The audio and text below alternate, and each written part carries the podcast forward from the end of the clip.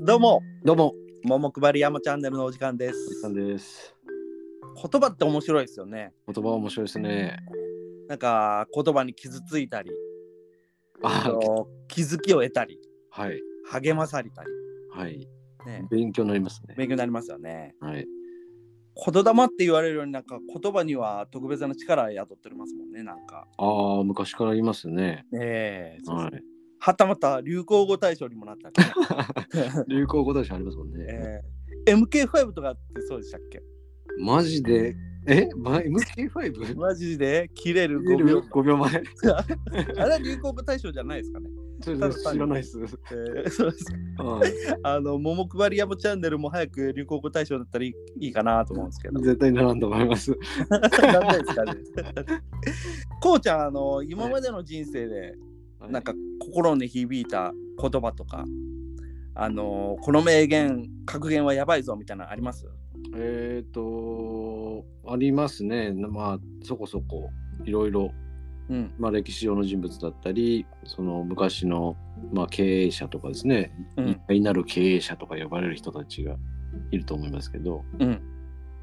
まあいろいろ気づかされたりはありますねうん。はい例えば、例えばですかはい。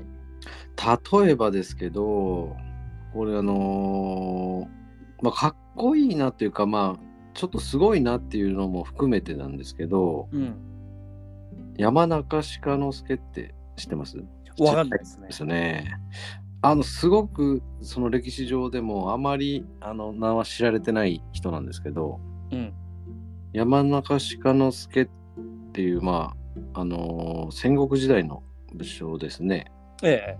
えーっと尼子っていう人に仕えたまあ多分知らないと思います。 わからないです。はい、はいあの歴史の中でもかなりそのマニアックな武将ですねその尼子っていう人もですねそれは、この人が昔の時代ですかあの例えば小川さんとか、こう小田さんとか。あ織田の時ぐらいですねだかあらあ、そうなんですね。はいで山陰地方の武将で尼子家の家臣ですねうん。家来ですねで、えーつ山中鹿之助は通称で本名山中幸盛っていう人ですね。うん。で言葉としてはですね先に言っちゃうと「願わくば我に七難八苦を与えたまえ」っていう、えー、かっこいいですね。これをまあ三日月に、えーうえー祈ったっていう逸話で有名なうん。ね。はい。で、まあ、この言葉のもうかっこいいというかですね、まあ、ちょっと、なんていうんですかね、ネガティブ、ネガティブじゃない、ポジティブなのかネガティブなのかちょっとわからないような言葉なんですけど、うん。えっ、と、まあ、これはですね、まあ、簡単に言うと、甘こけっていうのがですね、まあ、だんだん、あの廃れていった時に、うん。尼子家を最高のために、まあ、まあ尽力した人物の言葉なんです。うん。はい、でうーんまあこれだけなんですよ。うんあのーその何ていうんですかね尼子家まで話していくともうとんでもないマニアックな話になるので。はい。はい、もうとにかくもうその主君のためにというかですね、この尼子義久っていうのはですねまあ後々に言われるのはえっ、とあまりあの能力が高い人物ではなかったっていうのがまあ言われてましてえー、そうなんですね。そうなんですねでそういった主君のためではあるんですけどまあそういった、まあ、自分にその七難八苦を与えてまで、まあ、最高を祈ったっていう、うー。うんん高い志の、うんうんうんうん。まあ、人なんですけど、えまあ、エピソードとしてはですねえっと後の、えっと勝海舟ー、うん。勝海舟でまあ幕末の偉人なんですけど、はい、聞いたことあるですね。まあ、海軍の人なんですけど、まあ、その中に山中鹿之助の紹介があったりして、まあ、その一文ですけど、いわく自分の気に入る歴史の武将は全くいないと。うん強いてあげれば山中鹿之助と大石枕之助ですねであると。で鹿之助は、えーあまり有能でない主君のために待望を果たせなかったがそれでもくじけず倒れるまで戦ったと。うんいうことで紹介はされてますけどね。えはい勝海舟がしたってことですか、勝海舟がまあ要は後で時代が違うので後に語ったというかね、えはいまあエピソードはあったりしますけど、んうん、はいそんな感じですああ本当ですかはいいいですねそうですねかまっこあいい言葉もかっこいいですけどねそうですねちょっとええなんかそうですねうんそんなこと言えないじゃないですか言えないです自分に七な八苦を与えてくれなんてね月に願うことはないでしょうで僕いいですか、はいはいりょうくんどうぞあるんですよあのですね、はい自分以外師匠って僕はおずーっとそう思ってたんですけどああはいはいはいこの言葉なんですけど僕ずーはっとこれをちょっと調べてたんですよねえそれ明石家様ですかそれはちょっと違いま違いましたごめんね 残念ながら違いましてですね違いましたはいはい。我以外皆若しって言って、なんかあのー作家の吉川ふえ古川英二さんですかね。えー、ちょっと知らない。の作品の宮本武蔵っていう。ああ、はいはいはいはい。これが登場してきて。はいはいはえい。え武蔵。ええええで、その宮本武蔵の生き様を描いたバカボンドにも登場してくる言葉なんですけど、あはええ漫画の本ですはねい。こうちゃんも知ってると思うんですけど。はいはい。はいはいはい。ええでまあ意味的にはやっぱもうそのまんまでこの自分以外の人でも物でもこの皆自分に何かを教えてくれる先生だっていう意味で,、えええで親友達学校の先生自然あらゆるものからこういろんなことを吸収して学んで成長するっていう、うん。えええー、まあそん、そうですね。そうですね、ええ謙虚な気持ちを持って生きていきたいっていう意味も込めてこうなんかもう何年前ですか 10, 10代ぐらいにこれ知ったんですけどねこのああ、はあはあはあはあ。誰かが聞いたみたいな。そうですね、うんいい言葉だなとか思ってわかりやすいですよね。ええそうなんですよはい。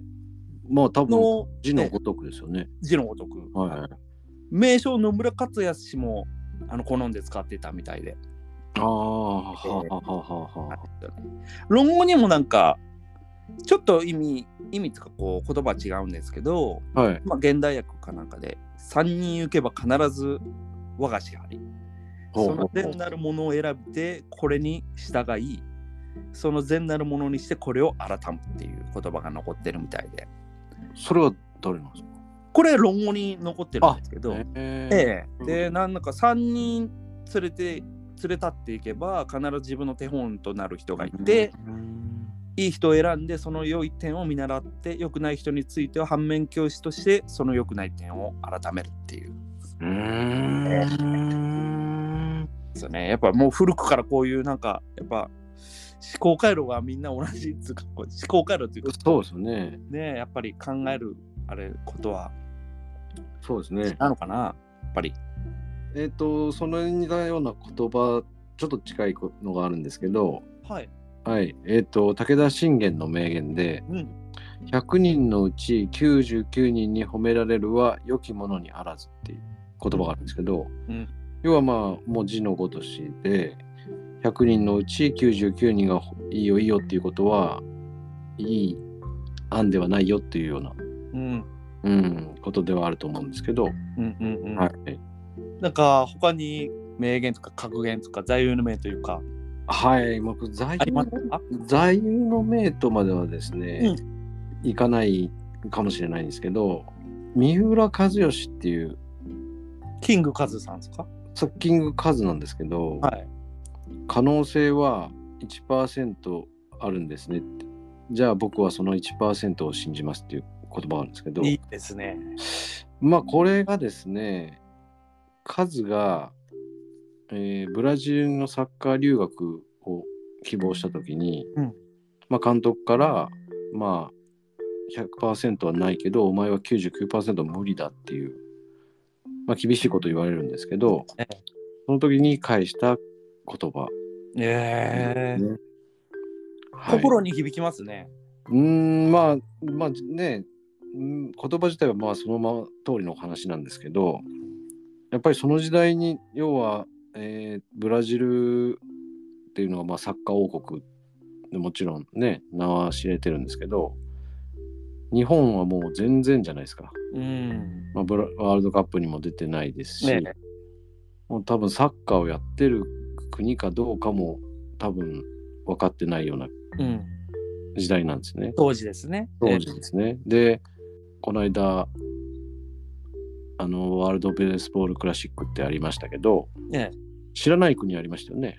あの、こんなとこ出てくるんだっていう国があったと思うんですけど、あの二刀流のとこですか二刀流、ホームランやりながら。ああ、そうそうそう、チリかなチェコか、はいあ、チェコか。うん。とか、まあ、要は、もう本当に野球、そんなとこやってるんだっていう国みたいな感覚だと思うんですね、その頃っていうのは多分。日本からブラジルに渡るっていう。うんうん。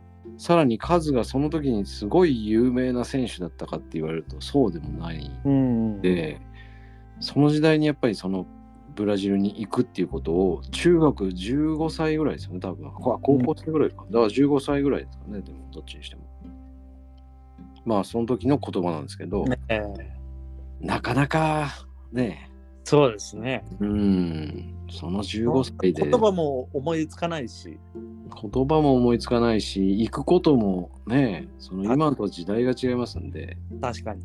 あのー今ならねいっぱいいろんな人が海外で活躍してますけど、ええええそうですね。そうじゃない時代しかも人種差別もね結構まだ多分色濃かった時代だと思って、えそれでやっぱりねブラジルに行くっていう時の言葉っていうのはやっぱり重みがあるかなと思います、そうですね。うんねなんかありますあと素晴らしいですね。とこれはちょっと結構心に響く響いた言葉なんですけどね。はいはいコネクティン・ザ・ドッツってやつがあるんですよ。え噛んだんですけど 今。コネクティン・ザ・ドッツ。コネクティン・ザ・ドッドッツ。はい。点と点をつなぐっていう。あ全然これはですね、はいスティーブ・ジョブズ氏の伝説のスピーチの言葉なんですけど、ほうほうほうほえうブルのーはい、そうです。はい。はいはいあのー2005年にスタンフォード大学の卒業式の演説で語られたものなんですけど、はいはいねスティーブ・ジョブズさんはあのー学生の頃にはいはカいリグカリグラフィーっていうカリグラ字をいかにかっこよく書くかっていう、ほうほうほうねほそういう授業に興味を持って授業に潜りこ潜り込んでいたと。う。へえ。えーでもその時はそのこの授業がどのように役立つかは分かってなかったっていう。うんうんうん。ええでジョブズさんがその後 Mac のパソコンを開発していく中ではいはい。モニターの中に文字がどう浮かび上がるか文字ほうほ文字の美しさがどれほど人間の視覚にうほう視覚認識に大切かっていうことに気づいてほうほうほう。でその時にあの彼の頭の中に浮かび上がってきたのはその10年前のカリグラフィーの授業だったと。ああ、そうなんだ。ででそれが点がつながったドットがつながっああ、そういうことて、ね。うんで世界中のパソコンにフォントという概念が生まれたらしいですね。うーん。でそのあらかじめフォントという概念を生み出そうとしてカリグラフィーを学んでたのじゃなくてあー後でカリグラフィーという経験をしていたのでカリグラフィーとパソコンという点と点が結びついてフォントが創造されたっていう。ほうほうほうほう。えーで後で何何が生きてくるか分かんないのが人生と。確かに。えーそういうことなんですよ。深いですね。深いですよね、これは。もう確かになんか、これ意味あるのかって言ったのありますもんね。えーえーえーえ授業でも。まあ確かに意味のないことも多いんですけど、ーえーそどうっかでその今の何でしたっけど、どコネクティザコドネクティング、コネクティングドット。ティコネクティングでこうつなあのつながるってことですよね。はいコはいネはクティング。えーで、ザ・ドッツ。うんその点がつながる。ザ・ドッツっていうのは点っていうことで、い。はいはいはいはい。コネクティング・ザ・ドッツってことで、えー、つながる、うん点と点がつなつながるってことです、点と点がつながる。えーはい人生に無駄な時期なんてないってことですよ。まあ、確かに、ねいいこと言いますね、やっぱり。えディーブ・ジョブズさん。ジョブズさんは。えーそうなんです。これが結構う心ーん響いてます。確かにそのアップルの製品なんかやっぱりそういう見た目っていうものにこだわってるものが多いですもんねそのあーデザインとかええうーんやっぱりその前のアップルの全盛が今だとしたらその前はマイクロソフトじゃないですかええうんやっぱりそういうのがなかったですもんねそのすごかったんかもしれないですけど、うんなんていうんですかねそのおしゃれさじゃないですけど多分心地よさなんですよねデザインの心地よさだったりとか、そういったのがやっぱりアップルの方がもうやっぱり何枚も上手だったんでしょうね。うんうん。うんであれじゃないですか、こうちゃん、あの、リあのリンゴじゃなくて、アップルじゃなくて、桃桃とかでデザインされたらいいんじゃないです か。ダメですか、ピーチ、ピーチピーチで。それはさやっぱり斬新じゃないですか。誰も斬新だとは思わないと思うん思わですないですかそうですか。あのパクリですよだっねて。あのパクリだけですかね、それは。パクリだし、そんな才能もないですもんね。ないですか。あ、でもダメだ。そんなこと言っとった人あるんですよね。数はその1%。そうなんですよ。ああ、そうそう。そういうことですよね。そういうそことですこよで、やっぱりその、か、なんか、背中を押されて頑張ろうっていうことですもんね、名言そう結ですよ。は構そういうのが多いですもんね。い。なんで、まずは、カモをピーチにして、まずは。 なんか違うような気がするんでです出よね。陣だっつって、まあまあまあまあまあまあ。確かにやっね、たらいいじゃないですか。可能性は1%あるんですよねって言えばいいんだよね。そういうことですよ。やっぱ積み上げたなんかやっぱりね積み上げたものがある人じゃないとねやっぱり、ううん響かないですよね。うんスティーブ・ジョブズさんすごいですよね、本当。ああすごいですよ。え名言も残してますね。ーえ名言考えたことありますかー名言です か名言考えたことありますよ。あありますありますけど、うんあの今まで出てきたことばっかですよね、やっぱり。あそうなんだ。えー過去の方たちはやっぱり残してきてますよね、いろんな言葉あを。そういうことですよね。うん、僕はあのどっかで聞いたか見たかもう誰の言葉かわかんないです し、まん、何かで漫画で見たのかはもう全然思い出せないですけど、うんダメな名言ですよ、はいダメな名言っていうのは先に言っておきますけどあの結構あそうだなっていうのはあるんですけど、うん自分の才能のないのに気づくのも才能っていうああ、ははははうは。ーんあのマイナス方向の話なんで、うんその今の数の話とか、うんそういうのとはやっぱ違うんですけどうんなんかまとえてる部分もあるなってありますね、確かに。うーんえーまあ要はそのだらだら才能に引っ張られてうんあの時間を費やすよりもっていうようなうんうん意味合いもあるのかもしれないですけど、うんうんこれ誰かに聞いたのか漫画かもわかんないですけど、えーえあのまあ結構ねーうん頭に残ってる言葉ですよね。ああー、そうですか。はい。どっかにあったんでしょうね、多分。どっ自か分でに考えたんですか。ぜないと思うんですけどね誰かが言ってたのかなのかわかんないですけど、うんそれに似たような言葉で実力も運のうちっていうのを、あないですあありますよね。ええそんな感じじゃないですか。まあでも心が楽になりますよね。運も実力のうちっていうね確かに失敗した時にでも。ええええええうんううんんまあだから、まあ、両方あってもいいですよね。やっぱ名言って言ったらプラスの話がやっぱ一番多いですけどえええあのポジティブな話が。ええうん。そういうマイナスのもマイナスマイナスなのかわかんないですけどえうんネガティブもプラスに変えるっていうことで。そうですよね。うんうんうんうんうん、そういう意味ではちょっと面白いかなと思いますけどね。あれどうですかあのー3度目の正直なのか2度あることは3度あるっていうどっちなんですかこれ はどっちもじゃないですかどっちもなんですかねだからど結局はいいふうに捉えればいいってことですよねそうですよね。まあいい風に捉えればいいんでしょうね。うんうん。だだから、元もありありますもんねだからそうそう、だから、まあその今の数の1%を信じますっていうね、うん言葉もずーっと自分に置き換えて生活してたらバカみたいですからね。確かにね1%をかか可能性あるんでしょっていうね、 うんうんやっぱりその使いどころというか、ええええ諦めも必要だし、諦めも必要だと思いますし、だから名言もいろいろね、そうですね。うん、自分の合うものを、そうですね。チョイス。うん、チョイスしてええたら、ね、人生のプラスになったりするのかなとは思いますよね。うええん、わかりました。はい。ええこれからもちょっと、そういう名言やっていきましょそうですう。ねボ。リューム2、やってい次き。ましょはい。わかう。はい。りました。はい。ありでがは今日はありがとうございました。とうございます。またよろしくお願いしまどうすも。です。はい。